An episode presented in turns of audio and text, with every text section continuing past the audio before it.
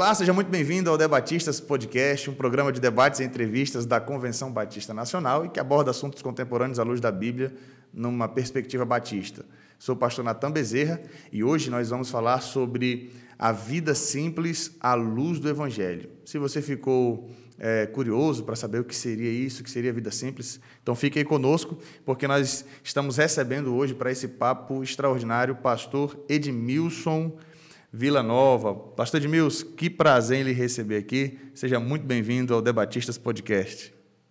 Olá, pastor Natan, o prazer é todo meu. É sempre um privilégio poder fazer parte né, daquilo que a nossa convenção tem feito, dos trabalhos, e quero parabenizar já pelos trabalhos que você tem feito aí nesses podcasts fantásticos, entrevistas excelentes que têm tanto abençoado o nosso coração. Que benção, que benção. Bom, pastor, antes da gente começar o nosso bate-papo aqui, uma apresentação pessoal também um pouco mais detalhada, eu quero fazer aqui uma divulgação, algumas divulgações aqui da Lerban. Nós temos alguns lançamentos. Temos aqui o livro do pastor Geoffrey McNally, Repletos do Espírito Santo, uma abordagem da literatura lucana sobre a missão de Jesus e a continuidade da obra da igreja. Esse é o livro. É, você pode entrar no site da Lerban e adquirir um livro extraordinário. É, temos aqui também dois do pastor Paulo César Nascimento, esse de alguns meses atrás, revitalização de igreja, um paradigma, um paradigma bíblico a partir de Apocalipse, né? E o mais novo lançamento do o Cordeiro de Deus, a pessoa e obra de Cristo em Apocalipse. Então, o pastor Paulo César Nascimento aí um é, especialista em Apocalipse, você pode adquirir esse livro. E tem mais um lançamento aqui, que é a série As Escrituras, o Novo Testamento, mais uma é, obra do pastor José Carlos. Ele tem aí essa série, né, do de toda a Bíblia sendo trabalhada. Então, tem essa série aqui, As Escrituras, Jesus, Sua Vida e Seu Ensino, a Teologia Bíblica dos Evangelhos Sinóticos. Então, para a sua EBD, para um momento de estudo bíblico na sua igreja, você pode adquirir. Então, acesse aí a Lerban, site da Lerban. Esses aqui são os mais novos lançamentos, mas tem muitos outros aí.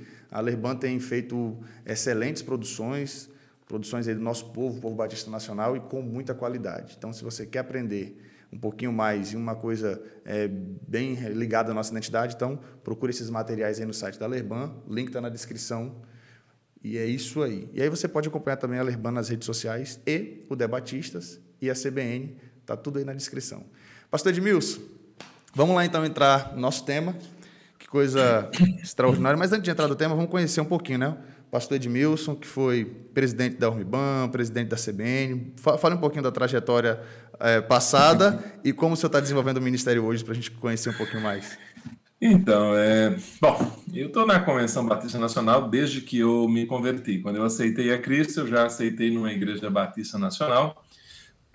E ali, pouco tempo depois, eu estava já liderando jovens. Depois fui para o seminário, isso lá em Pernambuco, Sim. onde me formei e iniciei o ministério pastoral em 1985. Então, comecei em 85 e desde então tenho servido como pastor. Fui pastor em Pernambuco até uh, eh, 1993 e de 93 eu mudei para São Paulo e estou na cidade de Valinhos, na Igreja Batista Nova Vida onde já se passaram 30 anos, né? Eita. E nesse período eu tive a oportunidade de exercer também atividades é, para eclesiásticos junto à Convenção Batista Nacional, onde fui é, é, um dos comecei como secretário da ordem, depois fui vice-presidente da ordem, depois presidi a associação regional aqui em Campinas, depois fui presidente da ordem de São Paulo, depois fui presidente da ordem nacional por seis anos e depois presidente da Convenção Nacional por seis anos.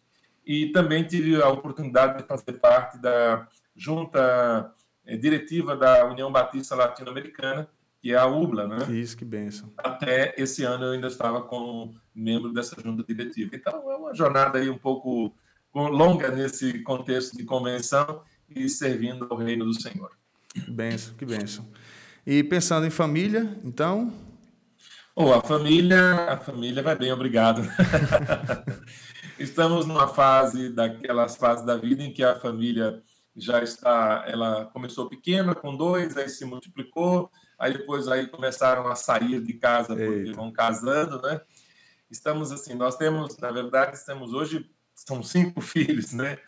E uh, uh, esse, nesse processo todo, Deus tem sido muito gracioso para conosco. É, temos os dois filhos já casados, duas noras aí que são muito preciosas, bênçãos do Senhor. Já temos uma netinha que chegou há pouco tempo, quer dizer, vai fazer um ano, e tem mais um que já está estará chegando agora em outubro. Então, estamos caminhando nesse processo. A esposa de Nalva também já esteve comigo junto aí à Ordem de Pastores, trabalhando com as mulheres, tanto no estado de São Paulo como em âmbito nacional. E hoje está assim mais em casa. Estamos aí fazendo algumas mudanças na vida, mudanças de ministério. Estamos aí é, entrando num outro projeto que em breve vamos estar anunciando, um projeto focado mais em apoio a missionários e temos colocado o coração nisso e entendemos que Deus vai nos direcionar nesse sentido. Amém, amém. Que bênção, pastor.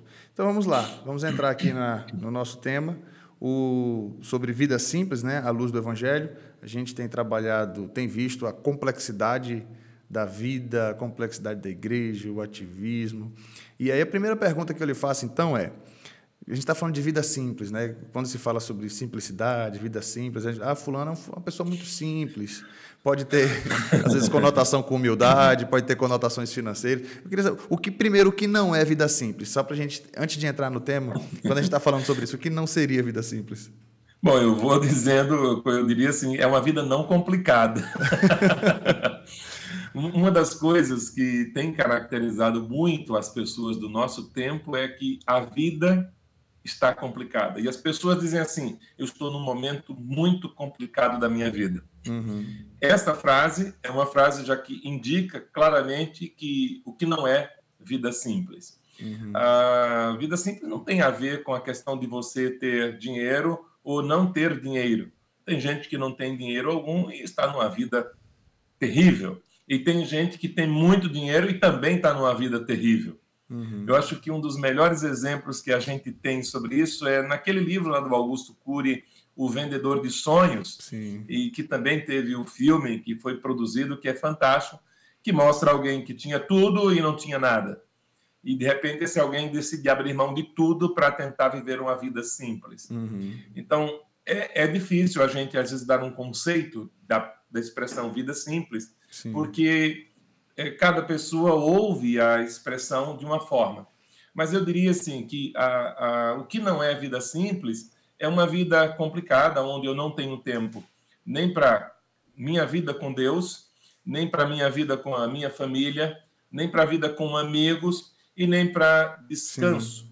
Então, quando eu não consigo ter essas coisas, eu diria assim: isso, essa vida não é simples. Qualquer um desses elementos, se eu não tenho tempo para uma vida com Deus, se eu não tenho tempo para uma vida com a minha família, se eu não tenho tempo para uma vida com amigos, e se eu não tenho tempo para comigo mesmo, a minha vida já não é uma vida simples. Qualquer um desses elementos já aniquila completamente a possibilidade de ter uma vida simples. Entendi. É, esse, esse tema, só para esclarecer também para o pessoal de casa, esse tema vida simples, ele diz respeito a, a, ao desenvolvimento de uma cultura do discipulado, né?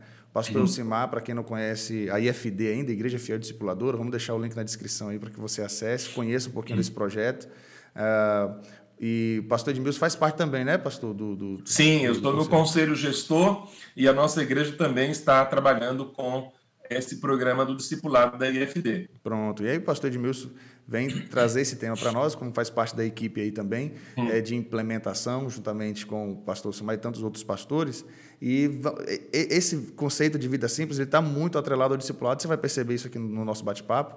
Então, de repente, para que você, você que tem estudado um pouquinho sobre o assunto, você, pastor, que quer inserir, quer desenvolver um pouco mais essa cultura do discipulado, fique ligado aqui com a gente que isso aqui é imprescindível, principalmente para o pastor. O pastor que quer desenvolver essa cultura, esse trabalho na igreja, por seu exemplo. Né? Então, pastor, pastor Edmilson, o senhor falou sobre uh, essa, essa, essa questão né, do que seria, do que não seria essa vida simples. A gente até coloca às vezes como uma agenda muito cheia como algo positivo, né? Ah, uhum. eu, eu, passo muito por isso. Às vezes as pessoas vão, vão entrar em contato comigo e falam, pastor, o senhor poderia fazer isso, eu poderia fazer aquilo. Eu sei que o senhor está muito corrido, eu sei que a sua agenda é muito grande. E às vezes a gente, às vezes a gente até meio que se def... usa isso até como uma espécie de defesa para recusar alguma coisa. Sim. Não, a minha agenda já está muito cheia, já, tô, já tenho muita coisa para fazer. E a gente até corre aquele risco, né? Se realmente a gente enxugar um pouco a agenda, que desculpa a gente vai usar para ter que dizer não para algumas coisas, né? Eu, essa é uma das coisas, Natan, que a gente precisa aprender a dizer não. Sim.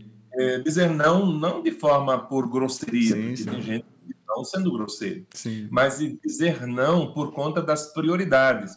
Eu, eu vou citar aqui um exemplo que eu ouvi de um pastor, é, um pastor que trabalha muito com o discipulado de pastores, com cuidado pastoral, o pastor Edson Barbosa. Sim. E ele estava compartilhando certa vez que é, ele foi convidado, é, alguém lhe mandou um convite para falar num determinado congresso. E quando ele recebeu o convite, a pessoa é, gostaria muito de tê-lo ali, etc. E, tal. e era um congresso, se não estou equivocado, de mulheres, para falar no congresso de mulheres. E o pastor Sim. respondeu que não poderia estar naquela, naquele evento e o irmão disse: Ah, o pastor já tem a agenda nesse período, a pessoa que estava convidando. Ele disse: Não, eu não tenho nenhum outro compromisso. Ele disse: Mas e, por que, que o pastor disse que não pode? Disse, não, porque esse dia está separado para eu estar com a minha família. Está na minha agenda um dia com a minha família.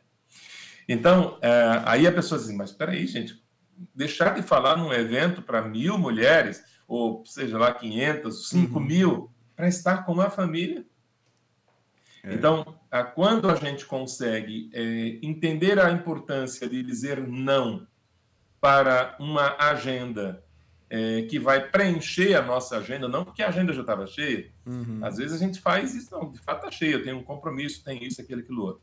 Caso contrário, quando eu consigo é, dizer esse não, não, eu tenho na minha agenda um espaço para eu estar a sós, eu tenho um espaço para eu estar com a minha família, eu tenho um espaço para eu não fazer nada. Uhum. Esse espaço não precisa ser preenchido por alguma coisa. Quando eu consigo entender isso, eu começo a entrar no caminho de uma vida mais simples. Pronto. E aí, já que a gente já fez esse, esse, essa introdução, o que seria então essa vida simples? Você já nos deu aqui algumas, algumas ideias, uhum. né? O que seria então viver de modo simples, né? Uma vida simples. Eu, eu vou utilizar uma frase que uh, temos aí na Bíblia do Discipulado, quando falamos sobre o coração da vida simples. Eu vou depois acrescentar mais duas frases a ela. Quando ele diz assim: a vida simples é uma vida não complicada, nem corrida, que dispõe de tempo e de flexibilidade para desfrutar e estender o reino de Deus. Essa é uma frase colocada aqui pelos autores dos estudos que estão nessa, na Bíblia do discipulado, onde é enfocada essa questão do que é a vida simples, uma vida não complicada e nem corrida. Uhum. Bom, aqui, só nessa frase, a gente já percebe claramente o que está acontecendo com as pessoas. Você vai falar, rapaz, eu estou numa corrida tremenda, estou correndo, estou cansado, estou exausto. E isso se torna, inclusive, como você bem colocou, Natan, para muitos de nós, principalmente pastores, um status. Uhum. Não ter agenda vazia é um status para muitos de nós. E quando, na verdade, deveríamos ter uma agenda vazia também para outras coisas. E eu acrescentaria a isso para ter tempo com a família, para ter tempo com amigos, para ter tempo de estar a sós com Deus e consigo mesmo. Uhum. Então, quando eu penso numa vida simples, eu tenho que ter em mente que a minha vida não pode ser complicada, não pode ser uma vida corrida, porque se eu entro nisso, eu já perdi a oportunidade de viver uma vida simples. Eu lembro-me que, certa vez, há algum tempo, eu estava, numa época que eu havia assumido a Urmiban, havia muitas demandas e eu comecei a fazer um trabalho de visitar todas as estaduais. E nesse processo eu comecei a viajar para um lado, viajar para o outro, porque tinha tido algumas dificuldades anteriormente e a, a Uniban estava é, assim sem esse contato com as estaduais por uhum. questões financeiras e tudo mais. E eu disse: não, nós vamos fazer um trabalho de visitação. E eu comecei a fazer um trabalho de visitação. E isso foi resultando num acúmulo de atividades. Uhum. Entre essas atividades, estava pregar em congresso, falar aqui, falar acolá, etc. E, tal, e você começa a correr. E um dia eu tinha, tinha chegado de uma viagem desesperado, correndo, e já tinha um outro compromisso logo em seguida. E eu estava saindo de casa para ir para o aeroporto. E peguei um, chamei um táxi, estava indo para o aeroporto, e naquela hora que eu entrei naquele táxi, eu parei para pensar que eu tinha saído de casa, não tinha dado um abraço na minha esposa, não tinha. É e dado um, dado um beijo nos filhos, nem na esposa, nada. Eita e me veio, inclusive, eu produzi até um texto, um poema, que o tema é Se Eu Tivesse Tido Tempo. E, e aquilo me trouxe uma crise. Eu, eu comecei a escrever aquele poema no, no, próprio no táxi, terminei no voo, fui até a minha, ao meu compromisso, que era no Mato Grosso, cumpri o meu compromisso, mas eu voltei com uma outra mentalidade. Aquele dia eu disse assim: olha, eu não vou mais fazer esse tipo de coisa, porque eu não posso deixar para trás as pessoas que me amam, as pessoas que estão mais perto de mim. E eu comecei, então, aquilo foi desencadeando em mim uma mudança de mentalidade. Uhum. Claro que a gente não consegue fazer isso o tempo todo. Às vezes a gente é atropelado, às vezes a agenda nos esmaga, mas eu passei a ter uma consciência que entre estar num evento, estar num congresso, estar em alguma outra atividade, é menos relevante do que eu estar com a minha família, por exemplo. Então, eu posso aceitar compromissos, mas para aceitar esses compromissos, eu preciso ver o quanto esse compromisso vai ou é, esmagar a minha agenda. Uhum. Porque se ele esmagar a minha agenda pessoal esmagar a minha agenda de descanso, esmagar a minha agenda com a família, esmagar a minha agenda com um, estar com Deus, por exemplo, esse compromisso já deve ser descartado. Uhum. Não tem tempo para isso. Eu não consigo fazer isso de forma adequada. Então, a vida simples, Natan, requer da gente uma mudança de mentalidade. E nessa mudança de modalidade, eu preciso elencar o que de fato é prioridade. Uhum. E quando essas prioridades, como fez o pastor Edson Barbosa, isso não é minha prioridade falar em congresso de mulheres. Uhum. Isso não é uma prioridade da minha vida. Além do mais, eu já coloquei na minha agenda um tempo livre para descanso. Então eu não vou ocupar esse tempo tirando aquilo que é prioridade. Muito bom. E aí, quando se fala do discipulado, muito do, muito do que a igreja tem resistência hoje, porque eu já observei algumas coisas também, é, algumas críticas a, não. talvez ao, ao, ao, programa em si, da maneira como, como muitas igrejas colocam e tal, mas exatamente aquela ideia de um ativismo muito grande, tem que chegar do trabalho correndo, tem que levar menino na escola, volta e tal, e ainda tem a reunião da célula ou do pequeno grupo e tal. É, quando a gente fala da vida simples, como isso influencia diretamente no discipulado, é, em um trabalho de, da cultura do discipulado? Bom, é, penso que uh, falar dessa temática é, é, preciso que a gente reflita no que a igreja se tornou. Uhum. Porque o que, que nós temos hoje na igreja? Nós temos basicamente duas coisas que todo mundo persegue nas igrejas. Ou seja, uma delas é atividade. Sim. Quanto mais a igreja tiver atividade, mais a igreja será considerada uma igreja boa. boa. Então, uma igreja que tem atividade para jovem, para criança, para adolescente, para homem, para mulher, para jovem solteiro, para viúva e tudo mais, essa igreja é fantástica. Então, quando a gente olha para as bases do Novo Testamento, a gente não vê isso na igreja. A igreja não não estou dizendo que fazer isso seja uma coisa inaceitável. Sim, não. Sim. Mas eu estou dizendo que o acúmulo dessas atividades na vida da igreja não é sinônimo de saúde espiritual. Uhum. É, é sinônimo de ativismo. Segunda coisa que a gente vê é a sofisticação no contexto da igreja. A igreja hoje virou ela para atender as pessoas do, da sociedade que nós estamos vivendo, uhum. ela tem que ser uma igreja que tenha determinadas coisas. Porque se ela não for uma igreja sofisticada, as pessoas já não conseguem mais fazer parte dessa igreja. E aí a gente começou a ter uma corrida. As pessoas pensam, tem painel de LED, por exemplo, lá na igreja? Não, porque o painel de LED é um negócio fantástico. Uma uhum. igreja sem painel de LED não é igreja. Uma igreja que não tem uma iluminação extraordinária, um jogo de iluminação que faz aquela coisa virar um show, isso não é uma igreja. A igreja que não tem isso, que não tem aquilo.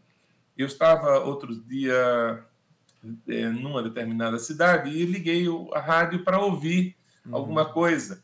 E liguei numa rádio evangélica. E de repente alguém fez uma propaganda de uma igreja e convidando as pessoas para irem conhecer aquela igreja, porque ela era uma igreja que estava localizada num local muito bom. A igreja tinha ar condicionado, todo o ambiente era climatizado. A igreja oferecia um espaço assim, assim, assim assado. A igreja oferecia tantas vagas de estacionamento. A igreja oferecia. Então, parecia que estávamos se falando de um empreendimento. É um shopping. Era um shopping. Até vai no estacionamento você tem tranquilo. É. Pois é. Então, lógico que é bom quando uma igreja tem espaço para estacionar. A gente sabe que isso é um problema hoje por conta dos tantos veículos. Sim. Mas isso se tornar no atrativo da igreja mostra que a igreja perdeu completamente o rumo do que é o evangelho. Uhum. Não se falou, por exemplo, de que a igreja seria um espaço onde o indivíduo seria acolhido seria abraçado. Não se falou, por exemplo, de que ele receberia algum tipo de cuidado, de atenção. Não se falou, por exemplo, que ele teria a oportunidade de experimentar o evangelho na prática. Não. A propaganda da igreja, eu não estou nem dizendo que lá não tenham essas coisas. Sim, sim. Mas o que estou dizendo é o que se tornou o atrativo da igreja uhum. não é o evangelho, mas sim o que a igreja oferece. Gente, isso é devastador. É terrível. É terrível. Até porque é, a, a, até mesmo o foco no, no, no, nas questões até mesmo humanas, como o senhor colocou, ainda corre esse risco também, né? É porque isso aí foi, foi para o lado material mais esdrúxulo, digamos assim. Exatamente. Porque, ainda que o foco da, da, da, da, da igreja seja também só em satisfazer as necessidades ali pessoais, e, e, se limitar a isso, ainda assim, ainda também corre um outro risco, né? De satisfazer só as necessidades humanas e tal. Mas quando o atrativo realmente, como o senhor colocou aí, é as implicações práticas do evangelho, venha para cá para conhecer um pouco mais é, de Jesus, da, da, da Bíblia. Acho que o atrativo realmente, como o senhor falou, é esse. É, falando sobre isso, recentemente estava refletindo sobre a, a questão da multiplicação dos pães e peixes, né? Onde a multidão é atraída a Jesus por uma necessidade básica é, real ali. É, para aquele momento, Jesus apresenta o milagre, mas por outro lado, as pessoas então agora só buscavam Jesus pelo milagre, né? Então, assim, uhum. é, é, natural nós realmente apresentarmos às pessoas a necessidade, as pessoas vêm a Jesus por conta dessas necessidades, o que elas não podem é permanecer muitas vezes nisso. E aí, às vezes, a igreja cai nessa tentação. Jesus, na hora que as pessoas queriam exaltá-lo como rei por motivos outros, né? ou então foram em busca de Jesus pedindo mais pães multiplicados, ele chegou e falou: olha, o verdadeiro pão é o pão que, que desceu do céu e tal. Jesus apresenta o verdadeiro discurso. O que acontece é que, às vezes, a igreja, para continuar agradando a multidão, ela, ela se rende né, a, a, aos, aos, desejos, muitas vezes, e aí parte para todas essas outras questões que o senhor nos trouxe aí. Sim, sem dúvida. E aí fica então, a, a, a igreja ela, ela precisa oferecer às pessoas o evangelho. Se ela tem outras comodidades, maravilha, isso é excelente. Se ela tem um bom espaço, se ela tem. E a gente sabe que tudo isso ajuda, inclusive, Sim. no acolhimento, ajuda na questão do cuidado, a, a, a, ajuda as pessoas a se sentirem mais seguras. Uhum. Tudo isso a gente sabe. Mas isso não pode ser jamais o atrativo de uma igreja. Sim. O atrativo da igreja precisa ser a mensagem do evangelho. Aí entra uma questão é, Nathan, que quando eu falei da questão da sofisticação. Sim. É, hoje, as pessoas querem que a igreja tenha esse monte de coisas. E porque igreja boa é a igreja que oferece tudo isso. Nós temos hoje uma, uma, uma, uma, uma verdadeira guerra de marketing, né? Pra, das igrejas. Sim. E a gente vê, eu estou falando daquelas igrejas que estão na televisão, que usam as mídias, etc. Tal, há um marketing intenso. E você vai observar claramente que é, é, é, é difícil de se encontrar uma igreja que esteja fazendo marketing é, a partir da mensagem do evangelho. É verdade. O marketing dela é em cima de coisas e não do evangelho. Então, quando a gente fala de vida simples, a gente teria que aprender a pensar a tirar o que é inútil e priorizar o que é essencial. Uhum. Aí vem a questão: o que, que é essencial? Por exemplo, dinheiro é essencial? A gente já vem uma primeira pergunta, porque uhum. hoje a gente vive numa sociedade que é praticamente impossível viver sem ter dinheiro. Uhum. Aí a gente responderia a pergunta assim: o que, que o dinheiro é capaz de comprar? O dinheiro é capaz de comprar amor? Não. Não. O dinheiro é capaz de comprar amizade? Não. Não. O dinheiro é capaz de comprar fidelidade? Não. Também não. Embora o dinheiro tenha uma importância relevante na vida da gente, ele não é essencial. Ou seja, existe alguma coisa que é mais essencial do que dinheiro. Então, quando eu tenho dinheiro, é dizer assim, ah, é bom porque dinheiro dá tudo. Não, não dá. Uhum. O dinheiro pode criar conforto, é verdade. O dinheiro lhe permite acesso a um monte de coisas que o mundo moderno oferece, mas o dinheiro não é suficiente para lhe dar felicidade, por exemplo. Uhum. O que é que é? Como é que eu consigo construir então felicidade sem dinheiro? Aí diz assim, ah, é impossível, porque se alguém está passando necessidade, não tem como ser feliz. E, em parte eu concordo, mas quando eu olho para pessoas que às vezes têm muito menos recursos e têm uma vida muito mais feliz, mais tranquila, mais saudável, do que pessoas que têm muitos recursos e que estão correndo dia após dia uhum. em busca de mais recursos. Então, embora, como eu disse, o dinheiro tenha uma relevância para a vida das pessoas, mas ele não é a coisa mais importante que eu devo buscar. Então, separar o que é que é inútil na minha vida. Vou dar um exemplo. Uh, assistir TV. Quanto assistir TV é útil e o quanto é inútil? É. É, eu, eu, vejo pessoas, e de vez em quando eu ouço alguma coisa de gente falando que ah, vai sair uma série, lançou uma série. E as pessoas têm aquele desafio de maratonar, né, de fazer Exatamente. uma maratona ficar três, quatro dias direto Meu assistindo Deus. a série até completar todos os capítulos. É cansativo esse negócio. É, mas as pessoas fazem. Não, é isso, é verdade. Tem, amam, e tem clube para isso, tem Sim. espécies de pessoas que se juntam e começam a partilhar e tal, aquela coisa louca. Uhum. Por quê? Porque isso, uma coisa fútil, Sim. inútil, porque pouca acrescenta à vida. E se você quer até assistir a série, mas por que você não trabalha a questão da sua ansiedade e assistir essa série ao longo de dois meses, três meses? Exatamente. Você tem que fazer isso em dois, três dias. Exatamente. Priorizar outras e coisas, né? Priorizar outras coisas. Então, quando eu falo da questão da, do tempo com Deus, ou do tempo com a família, do tempo com amigos, do tempo que eu tenho para pensar a minha própria vida. Uhum. Isso é algo que é muito mais essencial do que eu ficar, por exemplo, três dias assistindo televisão. Sim. Difundiu-se aquela ideia, né, de até nas, nas cidades menores do interior, o jornal, o mais importante do dia, passa meio-dia. E aí as, aí as famílias almoçam assistindo televisão. Né? Hoje em uhum. dia já tem o fenômeno dos adolescentes na mesa com celular, com fone de ouvido com a série. Sim. Enquanto o pai uhum. e a mãe estão comendo, assistindo o noticiário local, o filho, adolescente, o neto está na mesa com o celular assistindo uma série com fone de ouvido. Ou seja, Será que esse não seria um, um, um excelente momento para compartilhar um pouco de como foi amanhã, de como foi o dia, é, trazer ensinamentos ali valiosos, mas como o senhor falou sobre televisão, sério, acho que as telas estão muito presentes. Seria um, acho que seria um momento crucial para definir prioridades aí também, né? Não há dúvida. A gente sabe, por exemplo, a, as redes sociais.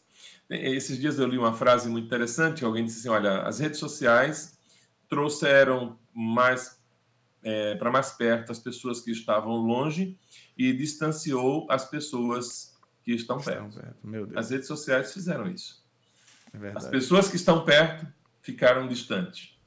E as pessoas que estão mais longe teoricamente, ficaram mais próximas. Uhum. Então, eu converso na hora do jantar com gente que está do outro lado do mundo, eu troco mensagens, rio com as figurinhas que as pessoas postam lá, no, uhum.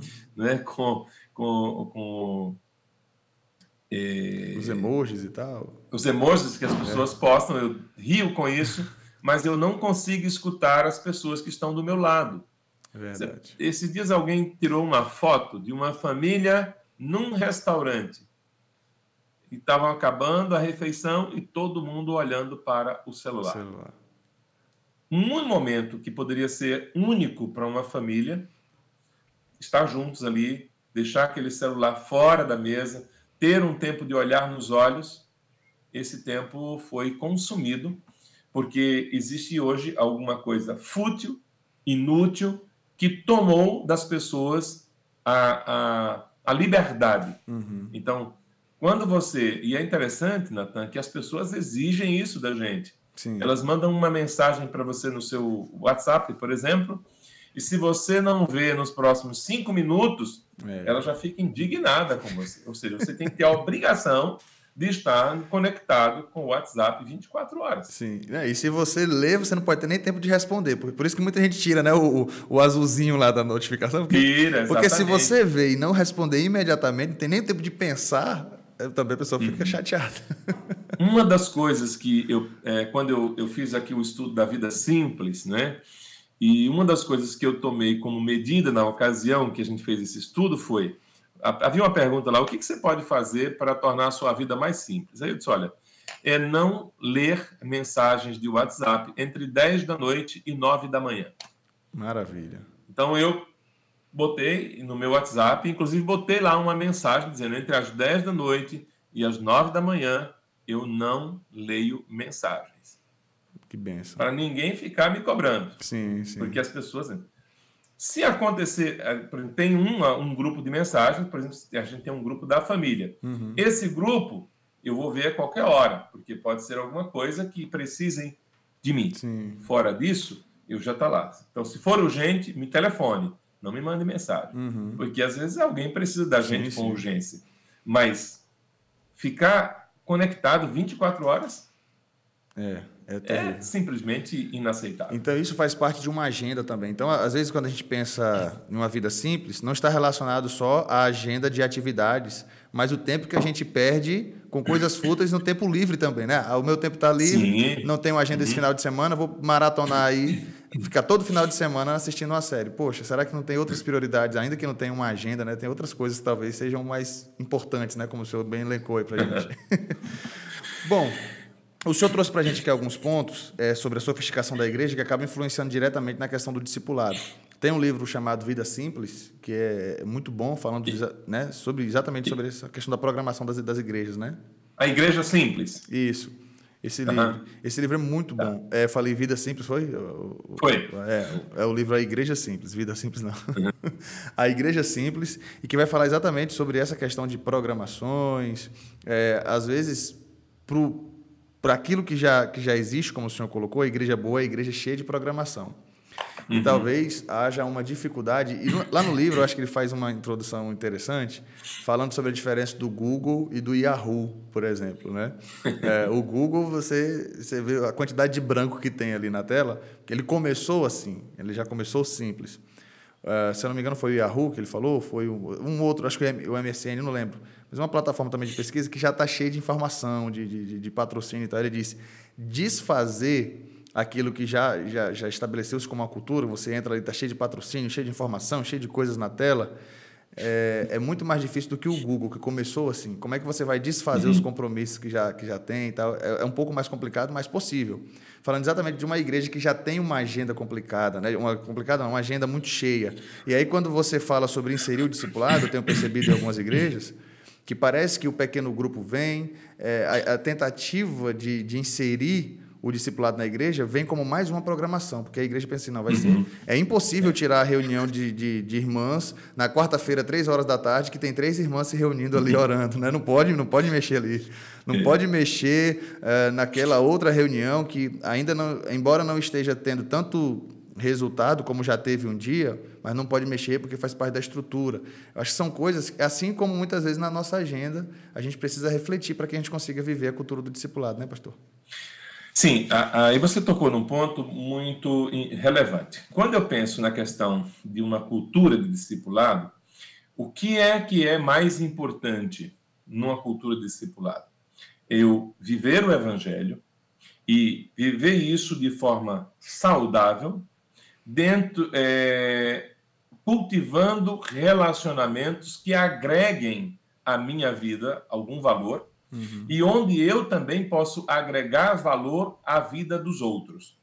Muito bom. Então, esse é um ponto importante. Já a minha vida vai se tornar relevante para a vida de outra pessoa. Uhum. Esse é um ponto essencial. Então, pensando na questão das, da, da, do discipulado. O discipulado, ele, na verdade, ele vem para tirar a gente dessa euforia é, constante em razão das programações. Não estou dizendo que a igreja não possa ter programação, claro que ela pode ter, mas tem igrejas que têm programação todos os dias. Uhum. Esses dias eu estava. Recentemente atendi um pastor e ele veio falar comigo que ele estava muito desanimado, esgotado, etc. E, tal. e eu perguntei como é que é a sua agenda semanal. Então ele tinha, ele trabalhava secularmente também. Ele tinha uma atividade profissional que uhum. entrava às seis horas da manhã, ia até às quatro da tarde e depois ele chegava em casa já correndo. Aí tinha que colocar, uh, trocar de roupa e ir para uma atividade da igreja porque tinha reunião no Seriquém na segunda-feira, tinha outra na terça, na quarta-feira tinha o culto doutrina, na quinta-feira tinha o culto de oração, na sexta-feira tinha o culto de libertação e é sábado tinha. Eu falei, meu Deus, eu falei, como é que você vive? Eu perguntei para ele. Não, mas é assim, não, mas a pergunta que eu fiz é outra. Como é que você vive? Uhum. E a filha desse pastor até escreveu para mim um bilhetezinho dizendo assim, é, escreveu na verdade para ele porque ele tinha marcado de conversar comigo e a filha disse, pai, eu preciso conversar com você. Aí ele disse, ah, mas não vai dar, porque eu tenho hoje um, um compromisso lá com o pastor Edmilson. E ela escreveu um bilhetezinho para ele dizendo assim, pai, não vá conversar com o pastor, não, fique comigo. Você já pensou que, que situação? Uma menina tinha acho que 7, 8 anos, entrou num certo desespero porque via que o pai não conseguia nenhum tipo de agenda para ela. Meu Deus. Então, essa mudança de agenda é essencial para a gente construir uma cultura de discipulado. E quando eu penso nessa questão, é, uma das coisas que os autores da Bíblia do Discipulado colocam sobre como estabelecer uma prioridade, ele diz que o coração da vida simples, a partir do texto de, de, do, do Sermão do Monte, consiste em você ter uma única prioridade. E Jesus diz qual é essa prioridade Buscai, em primeiro lugar, o reino de Deus, e as demais coisas vos serão acrescentadas. Mas quando você vai conversar com as pessoas que estão nas igrejas hoje, elas pensam primeiro buscar as demais coisas e, depois, se der tempo, o reino de Deus. Uhum. Mas não foi isso que Jesus ensinou. Jesus disse: o reino de Deus tem que ser a prioridade. Verdade. Buscar o reino buscar a justiça desse reino. Uhum. Isso deve ser a prioridade da vida. E o reino de Deus é Agora, é mais, o reino de Deus é mais do que programação de igreja local, né? Porque às vezes tem gente que fala, estou priorizando o reino, o quê? Aí de repente esse pastor, se ele tivesse esse pensamento, poderia dizer não, ó, eu trabalho de domingo a domingo na igreja, nas programações, fazendo isso, né? Uhum. né? No caso o pastor tinha um trabalho secular, mas muitos outros pastores que às vezes também têm uma agenda integral na igreja, às vezes não têm buscado o reino de Deus em primeiro lugar, porque o reino é mais do que o trabalho na igreja local, né? Uh, em 2021, eu estava assim profundamente é, envolvido com algumas coisas ainda da, da Convenção Batista Nacional e eu estava me sentindo profundamente cansado, exausto. E quando chegou, aí eu cheguei, eu ia terminar um compromisso e eu disse assim, olha, a partir de agora, nos próximos três meses, eu não vou aceitar nenhum compromisso. Quando eu estava mais ou menos no meio do, desse, do segundo mês, eu tomei uma decisão. Eu vou estender isso por mais três meses. Então eu vou, não vou só até março, mas eu vou até junho. Uhum. Quando chegou mais ou menos no final de março, eu disse: sabe uma coisa? esse ano inteiro eu não vou aceitar nenhum compromisso. E ao longo do ano, várias situações ocorreram. A tentação Olha, foi grande. É, eu disse, qualquer coisa que eu tenha que viajar, eu estou dizendo não, eu não vou viajar, eu não quero viajar, eu estou cansado de viajar. Aí vários colegas eventos, congressos, assembleias, não sei o quê. E a resposta era: não, esse ano eu não estou aceitando nenhum compromisso. Mas o pastor já tem compromisso? Não, eu não tenho. E é exatamente por isso que eu não estou aceitando. É para não. Para não fazer mais um. para não fazer um. e fiquei todo o ano de 2022 sem nenhum, sem aceitar nenhum compromisso. É, uma das coisas que eu, eu tive a, uma oportunidade de aprender, eu estava participando de um retiro, inclusive com o, o, o David, que é um dos autores desses estudos aqui da Bíblia do Discipulado, uhum. E ele disse uma coisa que me chamou muita atenção naquela ocasião. Ele disse assim: se você não tomar conta da sua agenda, alguém vai tomar conta para você. É verdade. E é impressionante como tem gente que tem a habilidade de invadir a sua agenda e colocar na sua agenda coisas que você não queria fazer. E elas chegam para você: olha, pastor, eu estou com um negócio aí, o senhor não vai me dizer não. É isso mesmo. E a pessoa põe você naquele negócio e você fica, e agora? Como é que eu saio disso? Né? Então, é, é preciso aprender a tomar conta de agenda. Uma das coisas que eu vi que acontecia muito, e, e isso foi até ilustrado naquela ocasião, quando eu aprendi essa frase, era. É, muitas vezes as pessoas querem que você solucione um problema delas e você fique com o problema que era delas. É então, por exemplo, eles convidaram um, um, vamos fazer um evento e convidaram alguém para ir falar no evento. Aí, faltando duas semanas, a pessoa diz que não vai poder ir ao evento por uma razão lá plenamente justificável. Então ela liga para você desesperada, diz: Olha, eu preciso que você me socorra. ah, o que, que está precisando? Não, é que a gente vai ter um evento é, três, daqui três dias, lá onde Judas perdeu as botas. Você vai viajar 24 horas para chegar lá, mesmo indo de avião. E. Meu Deus meu Deus, como é que eu vou aceitar um negócio desse? Não, mas você é a minha única esperança agora. Então, o que é que eu fiz? Eu segui um conselho. Eu parei de aceitar convites para que eu tivesse que viajar que me fossem feitos antes, é, num período inferior a três meses. Hum. E depois eu aumentei para seis. Então, por exemplo, se você diz assim, olha, pastor, eu tenho um negócio aqui para você ver. Ah, eu tenho que viajar? Tem. Então, e quando que é? Não, daqui a três meses, daqui a cinco meses. A minha resposta eu já tenho. É bom saber disso, viu? Hein? É bom saber disso, para quando eu, se eu venho presencial aqui no Debatistas. Pois é, aí tem que avisar com muita antecedência. Muito bom. Porque uma muito viagem bom. demanda muito tempo. É verdade. Estresse. O aeroporto complicado, com, e com esse tempo pós-pandemia, que as coisas não conseguiram ainda se ajustar plenamente você fica esgotado, você fica cansado, você sai, entra num voo, não sabe se você vai entrar com sem Covid e sair com Covid, uhum. e assim vai. Então, é um monte de situação e, e você fazendo isso tudo de forma desesperada, correndo para atender a uma outra demanda. Verdade. Então, eu, eu particularmente passei a adotar isso. Então, hoje, para eu aceitar um convite, para eu ter que fazer uma viagem, ele tem que ter pelo menos seis meses de antecedência. Não é que eu estou me considerando relevante. Não, não tem nada a ver com isso. Tem uhum. a ver, assim, eu preciso me programar melhor Sim. na minha vida. Isso tem a ver com vida simples. Você está colocando na prática tentar, o tema que a gente está trabalhando aqui. Tentar ter uma vida mais simples. Então, eu passei a, a, a, a pensar em algumas coisas que antes eu não pensava. Uhum. Como, por exemplo, a questão do celular. Né? Eu desativei todos os sons do meu celular. Então, o celular hoje não, não toca, o celular não tem nenhuma não tem mensagem importante que vai ativar. Justamente para quê? Para eu tentar tranquilizar o meu coração. Perfeito, perfeito. Porque o meu celular ficava ligado 24 horas. E as pessoas ligavam, mandavam mensagem. E eu me sentia na obrigação de ter que responder aquelas mensagens seja lá que hora que fosse. Meu Deus. Hoje eu não, não me sinto mais nessa obrigação. estou aprendendo bastante com o senhor, porque eu estou.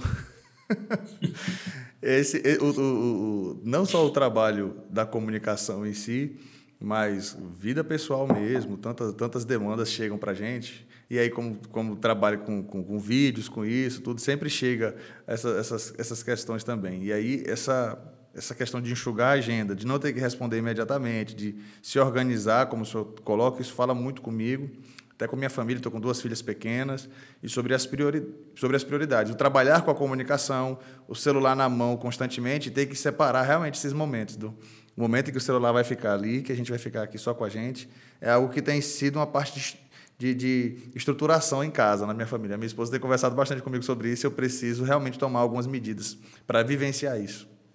Sabe, Natan, uma coisa assim que é muito importante é às vezes a gente criar o hábito dos momentos sem interrupção. Uhum.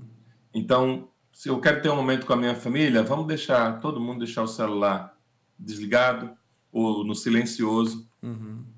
Vamos ter um tempo juntos. Muito vamos bom. celebrar, porque assim essa fase que você está vivendo com as suas filhas, ela vai passar. E quando ela passar, se você não desfrutar de um relacionamento saudável, é, profundo com elas, elas vão ficar distantes de você e você não vai conseguir mais com facilidade trazê-las para perto. Então, é melhor você cultivar isso agora do que lamentar lá na frente o não ter cultivado. Verdade. É, eu sei que a vida é corrida para todo mundo. Para mim também é corrida mas hoje eu tenho mudado algumas prioridades na minha vida. É, uma delas, por exemplo, eu tinha dificuldade enorme de descansar, porque eu achava sempre que era um desperdício de tempo você descansar. Hoje não, se eu precisar descansar, eu vou descansar e eu não terei vergonha mais de dizer a alguém, olha, não, eu não tenho esse, não vou assumir esse compromisso porque eu vou dormir, eu vou descansar eu vou tirar um tempo para ficar sozinho. Uhum. E, e, antigamente eu tinha, eu não conseguia dizer isso. Então eu ficava desesperado. E quando esses conceitos de uma vida simples, de uma vida não complicada, de uma vida é, eu estou aqui numa fase, a gente, o ano passado a gente estava numa luta para construir uma casa e conseguimos é, entrar na casa. Não conseguimos finalizar tudo, mas assim foi um desgaste terrível porque uhum. você tentando ajustar as coisas, tentando conseguir recursos, tentando fazer um monte de coisa. Aí quando eu, eu, eu fiquei esgotado porque a gente estava correndo, correndo, conseguimos mudar. Já vai fazer um ano que estamos aqui na nossa casa. Aí depois disso eu falei, agora eu vou dar. Aí eu trabalhei mais uns três meses dentro de casa arrumando um monte de coisa que precisava. Disse, gente, agora eu vou dar uma parada e fiquei uns seis meses praticamente sem mexer em nada. Mas não é porque não tivesse coisa, tem um monte. Mas eu disse: eu preciso me recuperar. Uhum. Porque se eu não me recuperar, eu vou ter um infarto daqui a é. pouco Vira e eu não vou desfrutar da casa que eu lutei para construir. Bem, e é o que a gente vê muito hoje: as pessoas estão morrendo Verdade. e deixando de desfrutar daquilo que lutaram a vida inteira para construir. Mas que benção, que benção sua decisão, pastor. Bom, o papo é tão bom e prático assim, o tempo voa. Eu gostaria de caminhar para a finalização com o senhor, então. O senhor trouxe aqui, primeiro, aspectos é, teóricos né, do, do que seria a vida simples e trouxe aqui aspectos práticos, até mesmo da sua vivência. Isso é extraordinário. Tenho certeza que muita gente em casa foi edificada, abençoada. Coloque aí nos, nos comentários também um pouco da sua vivência. Se quiser confessar pecado, confesse aí também que você tem que melhorar a sua agenda. Coloque aí, preciso viver isso, preciso abrir mão de, de muitas coisas, ter essa coragem, essa coragem que realmente é coragem, como o pastor Edmilson colocou aqui, de e ao mesmo tempo é, é coragem para você dizer não é um tempo mesmo para eu descansar, para eu conseguir uhum. é, ter minha agenda e ao mesmo tempo é um ensino. Se o pastor quer desenvolver na igreja uma cultura do discipulado, se você, membro de igreja, líder, quer desenvolver o discipulado, precisa desenvolver isso. No caso de um pastor, ele precisa ser o exemplo para a igreja, né? Se a agenda dele está sempre dúvida. cheia e os irmãos quando ligam para ele, né, ele sempre tem esse, esse, esse é porque minha agenda está cheia, por isso e tal. Talvez ele está passando um recado para os irmãos que para implantar o discipulado vai ser cada vez mais difícil, né? Então muito mais difícil. Gostaria que a gente finalizasse. Uma das coisas. Que a gente pudesse finalizar então com pontos práticos aí que o senhor pudesse então nos apresentar. Eu só dizer o seguinte, que uma das coisas que as igrejas que ingressam numa perspectiva de um discipulado como estilo de vida uma das primeiras coisas que as igrejas começam a fazer é enxugar a sua agenda. Sua agenda. Perfeito. E por que elas fazem isso? Porque elas começam a perceber que muitas das coisas que são feitas nas igrejas, elas trazem pouco proveito para a vida da igreja. Uhum. Na verdade, elas consomem energia, consomem dinheiro, consomem tempo, deixam as pessoas estressadas e dão praticamente nenhum resultado. Uhum. Então, é preciso rever isso. Do ponto de vista prático, se eu quero desfrutar de fato do reino de Deus, eu preciso mudar a minha agenda. Como eu disse lá atrás, é, eu todos nós precisamos de recursos e isso é fundamental. Sim. Mas temos que lembrar que recurso não é mais importante do que o reino de Deus. Temos que lembrar, por exemplo, que esse dinheiro atrás do qual a gente corre tanto não muda efetivamente, não melhora os nossos relacionamentos. Na maioria das vezes, ele prejudica. Quanto mais eu corro atrás de dinheiro, menos eu tenho dos relacionamentos, porque eu, ganhar dinheiro requer muito tempo. Uhum. Então, é preciso buscar uma vida mais simples, no sentido assim: olha, eu vou equilibrar o que, que eu preciso efetivamente. Eu preciso, por exemplo, é, é, ficar atualizado com o celular mais moderno que sai toda semana? Então, para que eu vou gastar 10, 15 mil reais com um celular se, se eu gastar 1.500, 2 mil reais eu consigo um celular que faz as mesmas coisas? Uhum. Aí eu ah, mas não é da mesma marca, mas faz a mesma coisa. Por que, que eu tenho que passar o ano inteiro pagando um celular de 15 mil reais se eu poderia comprar um celular de R$ 1.500 e fazer tudo. Uhum. Porque muitas vezes o que eu estou querendo é compartilhar um status. Eu quero que as pessoas vejam que eu estou bem. É como diz alguém, aparência é tudo. Às vezes é isso que a gente está querendo. Verdade. Então, do ponto de vista prático, eu seria muito importante pensar o seguinte: eu preciso comprar isso mesmo, que é uma coisa que. Uhum. Eu, uma das coisas que eu adotei aqui há algum tempo, eu já caí, no passado eu caí em muitas ciladas com questão de compras. Eu ficava com muita compaixão dos vendedores e geralmente eu comprava coisa que eu não precisava. Só para ajudar. Só para ajudar. Só que muitas das vezes eu comprei coisas caras e coisas que me demandaram um tempo enorme para pagar e coisas das quais eu não usufruí. Então eu passei a adotar uma outra técnica. A minha técnica foi assim: eu não compro nada que eu não estivesse procurando. Uhum. Então, se eu não estou procurando, eu não, você pode me oferecer o que for, eu não compro. Mas está em Mas liquidação. Suponhamos, está em liquidação, é, promoção. Mesmo liquidação. eu tenho uma experiência dessa de liquidação, foi muito interessante. Eu estava indo um dia, num, num, fui no mercado comprar uma determinada coisa. E quando eu estou no supermercado, eu ouço aquele rapaz lá com aquele, aquela voz forte, imponente, dizendo promoção de jogo de fundi, de, sei lá, 200 reais por 50 reais. Sim. Gente, saiu aquela multidão e eu, de repente, eu estava no meio da multidão para comprar o jogo de fundi. E gente chegando de um lado do outro, e eu ali no meio, de repente eu disse: Meu Deus, o que, que eu estou fazendo aqui? Eu tenho um jogo de fundir lá em casa. Tem, tá lá não sei quantos anos, nós usamos uma única vez. Meu Por que é que eu vou comprar um segundo? Porque estava em promoção. Pra, é Aí, ver. naquela hora, eu consegui pisar no freio, dei meia volta e disse: Eu não vim comprar isto. O que eu vim comprar foi o pão, foi isso, não vou comprar somente isso. Pronto. E fui embora.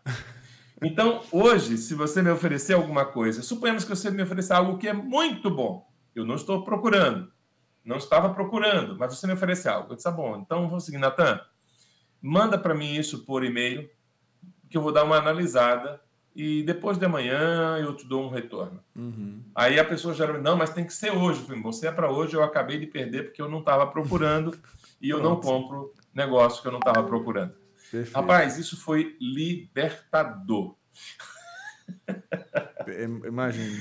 Então, passos práticos que eu penso, Natan, é esse. Primeiro, veja na sua agenda o que é que está tomando conta da sua agenda.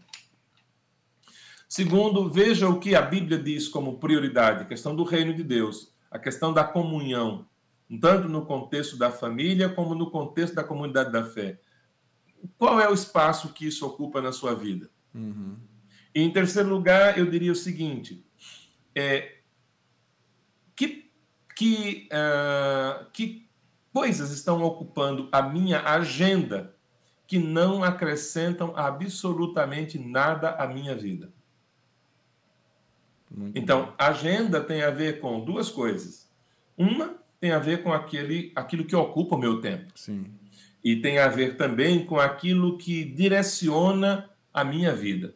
Então, por exemplo, se uma pessoa diz assim, eu tenho uma agenda focada na questão do meio ambiente, então tudo na cabeça dela fica pensando na questão do meio ambiente. Uhum. Se a minha agenda estiver focada no reino de Deus, o reino de Deus passa a ser a prioridade de número um da minha vida. Uhum. Agora, se a minha agenda for ganhar recursos, eu não consigo colocar o reino de Deus em primeiro lugar. Se a minha agenda for ter notoriedade, eu não consigo. Você que trabalha com as mídias sociais sabe do, do quanto as mídias sociais estão é, ocupando espaço na vida das pessoas uhum. e com coisas fúteis. Exatamente. Você vê gente com. Esse dias alguém falou, mostrou alguém lá, a pessoa falando a maior baboseira do mundo e tem milhares e milhares de seguidores. Uhum. Isso mesmo. Disse, Meu Deus do céu, que mundo é esse que a gente está vivendo? Quem é que está gastando tempo ouvindo isso? né? É verdade. Infelizmente, isso, isso, tem acontecido muito. O tempo, o tempo é, das pessoas, a, a, até mesmo senta no, no, e você fica horas e horas vendo os vídeos no Instagram de um minuto, uhum. compartilhando, então quando você vai ver, já passou ali horas né, é. nessa, nessa, nessa situação. Então, esses são os pontos práticos, né, pastor? Tem, tem, temos mais alguns?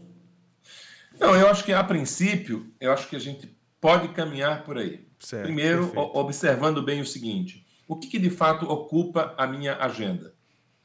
Tem a ver com o reino de Deus ou tem a ver com os meus interesses? Perfeito. Se eu sou alguém que anseio, que desejo ser um discípulo de Cristo, eu preciso de fato ter isso com muita definição.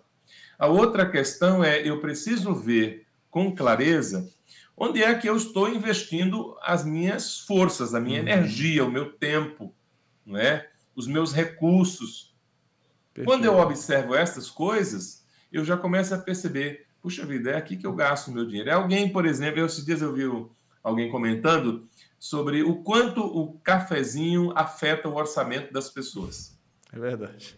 Porque se você trabalha num local fora da sua casa, se você tomar um café em casa, ele sai mais barato. Uhum. Agora, quando você vai numa cafeteria, eu duas, três vezes por dia, e você toma um café, você não gasta menos que 15, 20 reais por dia só com o cafezinho. É verdade. Agora multiplica isso por 30. 30. É, pronto. É. Mas a gente não faz essa conta porque a gente mas o cafezinho é muito barato, né? É. é muito econômico. Só que se eu tomo um, tomo dois, tomo três, quando chega no final do mês que eu vou ver a conta, ela está absurda. Absurda. Porque eu não consigo enxergar isso. Então, o cafezinho, que é uma coisa tão simples, tão gostosa e que todo mundo gosta, pode se transformar num problema. Uhum. Então, vida simples é uma vida que dá, dá prazer para gente. Não é uma vida que a gente abre mão. Não significa dizer, ah, eu vou comer mal porque eu tenho uma vida simples. Ah, eu vou andar é, é, no pior veículo que tem porque eu tenho uma vida simples. Não, não é isso. Se Deus me permite ter um carro melhor, amém. Use o carro, não tem problema. Uhum. Mas não faça disso a prioridade, a né? prioridade né? da sua vida. Perfeito. Então, tem gente que diz assim: gente, eu tenho que comprar um carro.